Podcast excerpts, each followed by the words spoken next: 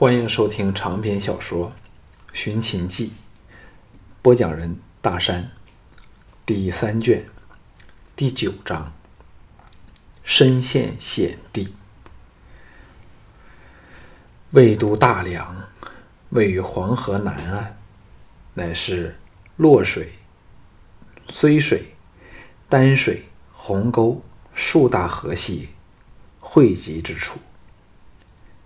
魏人又先后开凿了大沟、梁沟两大人工护河，团团保护着大梁，成为天然的屏障，使这伟大的都城更是易守难攻，稳如泰山。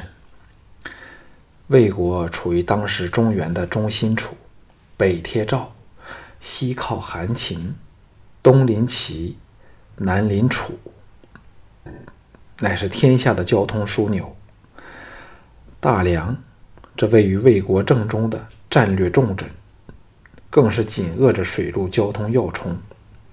若要进攻其他五国，不先攻陷魏国，会困难倍增；而若要征服魏国，则大梁乃是必争之地。由此可见，这魏国都城的重要性。项少龙等在封丘休息了三天。在关浦的两千军马的护送下，渡过黄河，走了十五天后，大梁在望。项少龙一路走来，心情轻松，犹如参加了古代的旅行团，重游旧地。神驰一飞中，他驰想着，在这广阔的大地上，分布着无数的城市，每城都建起了高大坚实的城墙。和城外宽阔的城壕，而每一个城市又是一个战斗的中心和庞大的军事设施。这个时代所有的风骚，就是这一个个据点内以破城和守城为中心而展开的。城市的保存和陷落，标志着国家的运势和成败。这种以城市攻防战为主的争霸，既简单又直接。在某一角度来看，实有着无比动人的魅力。对战国的君主来说，就像在下一盘棋，迷上了便欲罢不能，只有互拼其力，看看最后谁吃掉了谁。在这些封闭型的城墙内，就是大大小小的正经军中心，是四周土地最重要的指挥中枢。也是该地政权的象征，攻下了这些城市，等于摧毁了对方的政权，这方面的意义不言而喻。关浦的军队把他们送到大沟北十里处，便回师封丘，将护行的任务转给了大梁外围的驻军。这时，信陵军欢迎的先头部队也已抵达，领着他们从吊桥渡过大沟。而信陵君魏无忌也早在另一端排开阵势，隆重地迎接这个多灾多难的送嫁团。这战国四公子之一的魏无忌，一身便服，侧骑而至，生得方面大耳，相貌堂堂，身段硕长，自有一股威严尊贵的气质。虽是笑容亲切，但两眼金光闪闪，顾盼生威。他虽是平原富人之弟，但外貌却比奶姐老了几年。不知是否因长期处于压力之下，人也苍老了一点。一番寒暄说话后，众人朝大梁城进发。大梁城气象万千，城郭相连，周围的城壕宽广，呈不规则的长方形，随地势河道弯拐有致，以南门为正。所有城门均有突出的门阙和护城，大大增强了对城门的防守力，气势磅礴。离城门北面尚有五里许时，前面尘土飞扬，一将持着魏王之令而至，传旨：除项少龙和赵倩等女眷外，余人需在城外扎营。平原夫人母子和家将自然不在此限。项少龙等。当然，大感到惊诧和美趣儿。信陵君也面露不悦之色，但亡命计下，除非决心违背，或者是立即造反，否则也只好接受了这个屈辱的安排。项少龙吩咐了程旭和乌卓几句后，随信陵君进入大梁。大梁比之邯郸，又有不同的面貌，少了赵国的古朴宏伟，却多了几分绮丽纤巧，在装饰上更见多姿多彩。城内街道以南北向八条并行的大街和东西向四条主街互相交错而成。这十二条大街可容十多匹马并肩而进，极具规模。其他小街横向则依这些主街交错布置，井然有序。在卫士开道下，大队经过皇基皇宫外布满官署的大街，再绕过宫城的围墙，来到了东北角贵族大臣的聚居处。沿途热闹生平，街上的行人。比邯郸多了一倍。见到信陵君的旗帜，都现出了尊尊敬的神色，甚甚至有人跪地礼拜，显出信陵君在魏人心中的威望。信陵君的府邸巍峨矗立在道路的尽头，高墙内树木参天，一发的显出信陵君与众不同的身份地位。项少龙和赵倩等被分隔开来，各自居于不同的院落。信陵君招呼周到，派了四名千娇百媚的美婢来贴身伺候。梳洗过后，立即在书书斋接见项少龙。待侍婢全退出去后，信陵君殷勤地招待他用膳，举杯互贺后，信陵君说：“少龙，你确实不凡。”能以区区八百人力抗过万马贼，难怪你能在赵国冒起的如此之快。项少龙知道这只是该开场白，连忙谦让。信陵君举杯沉吟片晌后，淡淡一笑：“人人都看到长平一战使赵国由强转弱，却很少人看到其实秦人在此战中亦是伤亡惨重。”否则，本人怎能在六年前大破秦军于邯郸城下？一年接着，又给贵国的越城和庆和携韩楚和毕国的联军，大败秦人于宁新。项少龙不知他为何要说起这些事儿，硬着头皮拍马屁说：“全赖今君上果断英明，领军有方。”才能使秦人遭到这支自商鞅变法以来最惨痛的败绩。信陵君微傲然一笑：“秦昭王心胸狭窄，有白起如此的名将，竟为一时的义气，硬把他逼死。范睢又于四年前罢相，使秦势大弱，旋被我国攻陷陶郡。若我猜估的不错。”秦人在二十年内休想恢复元气。项少龙心中凛然，暗想：这信陵君却是一代人杰，因为据他从史书上得知，秦灭六国确实是二十多年后的事儿了。信陵君亲自把盏斟酒，干了一杯后，悠然说：“现在。”吕不韦害死了孝文王，使一人登上宝座，天下皆惴惴然。因知道吕不韦的厉害，但我却持有另一种看法。以秦人对外人的猜忌，怎么容许吕不韦把持朝政？所以内部必陷于四分五裂之局，更削弱了他们东征的大业。项少龙由衷地赞道。难怪君上如此得天下人望，却是见解精辟。他自然知道吕不韦后来被秦始皇诛族，所以才特别的佩服信陵君的远见。战国四公子中，以他和孟尝君居首，可见盛名之下，确无虚实。想起赵人听到吕不韦得权时的心惊胆战，一发的显出了信陵君的高瞻远瞩。信陵君双目精芒闪闪，神驰愈远的叹道：“少龙，若要使三晋合一，此其实也。”事实上，项少龙对这个想法也是大有兴趣。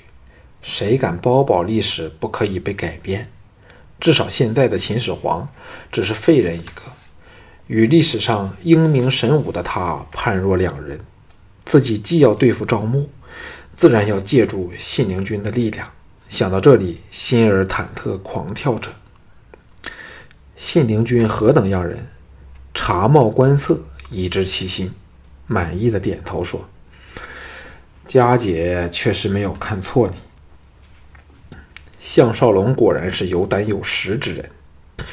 接着陈胜说：“少龙知知否，正身陷进退两年两难的境地。”项少龙点头表示知道。岂知信陵君摇头叹道：“你还不真是知道？告诉我，知否灰狐是谁人的亲信？”项少龙一叹。灰狐不是听命于贵王吗？信陵君说：“安离这个胆怯的家伙，怎敢沾手这种触犯众怒的事儿？这些暗里为非作歹的事儿，全是由安离最宠爱的龙阳君一手包办。据密报，龙阳君现在对你恨之入骨，所以才逼安离下令，不许贵属入城，好使你孤立无援。”若非我强护着你，少龙早已死无葬身之地了。项少龙既是头皮发麻，又感好笑，竟然会遇上千古传颂、早成了同性恋者专有名词的龙阳君，也是艺术。不问可知，安离和龙阳君、赵孝成王和赵牧的关系都是大同小异。可见这个时代的王室贵族。因处于享受极度淫奢的和生命朝不保夕这种两种极端的矛盾里，心里都变得有异常人。信陵君说：“龙阳君名列魏国三大剑手榜上，人又精明狡诈，绝不容易应付。”项少龙叹了一口气：“我这可算进不得，但为何连退也不能呢？”信陵君凝神看了他一会儿，淡淡的说：“因为你若就此回赵，赵牧必然会置你于死地。”项少龙想起了平原夫人曾说赵王看中了自己。若是如此，信陵君说的自非恫吓之言，叹了一口气：“哎，实不相瞒，今次我奉命来魏，实在是怀有密令。”要盗取鲁公秘录，他明知信陵君早知悉此事，所以先一步说出来，以争取他的信任。果然，信陵君哈哈大笑，伸手拍了拍他的肩头，说：“好，到现在我才相信你有投诚之意。假设你能为我好好办事，本君保证你荣华富贵，终生享用不尽。”接着。压低声音，安离这个家伙在龙阳君的怂恿下，现在正紧锣密密鼓的准备灭赵，所以尽管灰狐和他全无关系，也绝不肯放你这种人回去。至于赵倩，不但做不成储妃，命运还会非常的悲惨。项少龙泛起了有心无力的感慨，问道。那现在该怎么办呢？信陵君微笑说：“先发制人，后发制于人。这个道理，少龙明白吗？”项少龙当时出了一身冷汗，终于明白信陵君费了这么多唇舌，仍是要进行当初平原夫人和少元君密议刺杀安离王的计划，可知自己只是一只棋子。他愤怨的差点要掌自己两个巴掌，他是多么的愚蠢幼稚，竟然相信平原夫人这毒妇真的爱上了自己。平原夫人真厉害，故意表现的不满邵元君，又哄他说要为他生个孩子，叫他陶然自醉。若非那晚听到他们母子的说话，真是死了仍不知为的是什么回事儿。这个毒妇以逐步渐进的手法，牺牲色相，诱他入瓮，又不断的奉承他，讨好他，目的就是要借助他的胆色、才智。剑术和身份，为他们杀死魏王。事成后，则归罪于他和赵人，好能完全置身事外。如此连环的毒计，却使人心胆俱寒。为了不起对方疑窦，扮作热血天鹰的昂然说：“若有用得着我项少龙的地方，君上尽管吩咐，赴汤蹈火在所不辞。”信陵君喜道。有你这几句话，何愁大事不成？接着郑容说：“我心中早有定计，不过味道告诉你发动的时候。这一天，你可尽情的享乐。我府内美女如云，你爱哪个伺候你都可以。”项少龙心中一动，趁机试探他说：“我有雅夫人，便心满意足了。”信陵君的眼中怒火之之地一闪即逝，换上亲切的笑容说：“你真懂得选择。赵雅狐媚过人，却是男人私房内的恩物，你尽情享受吧。”接着又说：“今晚你先好好休息，明天让我给你安排点节目，包保你不虚此行。”项少龙离开大堂后。朝赵雅等居住的优雅房舍走去，心知信陵君为了取得他的信任，绝不会限制他在府内的活动，也不会派人暗中监视他。步入园里，忽然想起了美残娘那个幽静的小山谷。假若能终老于那与世无争的地方，岂非没了现在的烦恼吗？虚荣和野心真的是害人不浅的。项少龙情绪忽而低落，对周遭的一切都起了强烈的厌倦，尤其当想起了平原夫人，心中更是一种因被欺骗和伤害而来的痛楚。经过一排婆娑老树后，赵雅等人聚寄居的飞云阁出现眼前，廊柱上和檐脊下。都挂着照明的灯笼，灯火掩映里，只见屋顶重檐飞歇，宝顶是以稳兽和覆瓦的沟头滴水，色彩艳丽，气派豪华。大门的雕刻油漆甚为精美，窗子均是帘幕深垂，透出了一片柔和和朦胧的灯光。项少龙心中一阵茫然，大声感触，那种在奇异时空做梦般的感觉又涌上了心头。哎，真是做梦就好了。纵使在赵国最恶劣的环境中，他也从未有过现在这般的颓丧。正如信信陵君所言，就算他能逃离魏国，回去 也是死路一条。除非他能把鲁公秘录弄到手中，不过那时的追兵队伍必然会多了信陵君的人了。这信陵君恐怕比魏王更难对付，否则秦人便不会在他手下接连吃大亏了。若真让他统一三晋，说不定他真能代秦始皇成为天下霸主。历史。真能被改变吗？项少龙颓然躺在雅夫人的绣榻上，赵雅在床沿坐下，伸手抚上他的脸颊，惊惶地说：“向郎，你受了什么打击？为何脸色如此的难看？”项少龙把她搂上了床，埋入他的酥胸里，叹了一口气说：“假若……”鲁公秘录现在已落入我的手里，我会立即带你偷出大梁，远走高飞。”赵雅娇躯轻颤：“少龙啊，振作点好吗？看见你这个样子，人家心都痛了。”接着，凑到他耳边轻柔地说：“不准程旭等人进城，完全与安离王无关。”项少龙愕然抬起头来，看着他说：“你怎会知道？”雅夫人抿嘴一笑，脸有得色：“哼哼，所以不要以为我们全无反抗之力。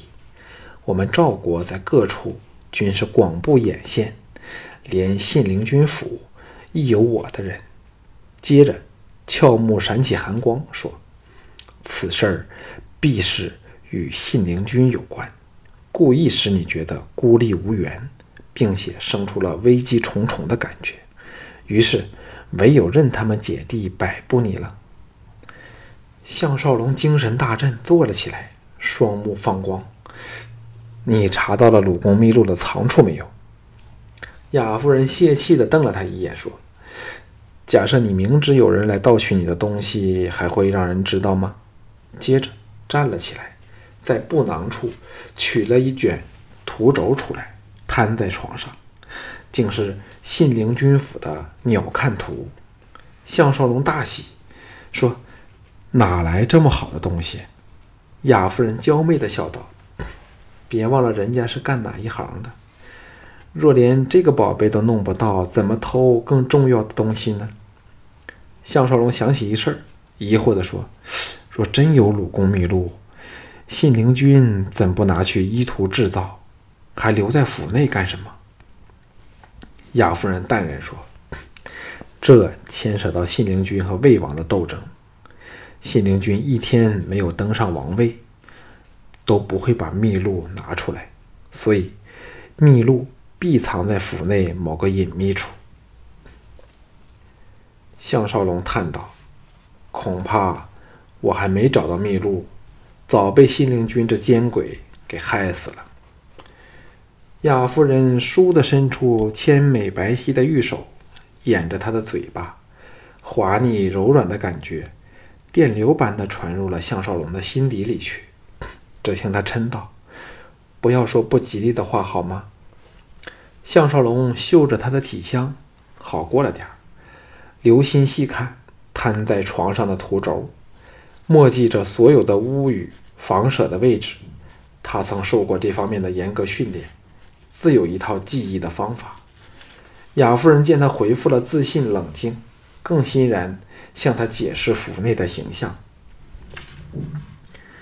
项少龙终于从失落中恢复过来，说：“你有没有方法？”联络上乌卓等人，亚夫人傲然道：“这么简单的事儿，尽管交给我办吧。”项少龙沉吟半晌，说：“你要乌卓设法在营地处打一条通往别处的地道，有起事来说不定能救命呢。”亚夫人色变道：“情势不是那么严重吧？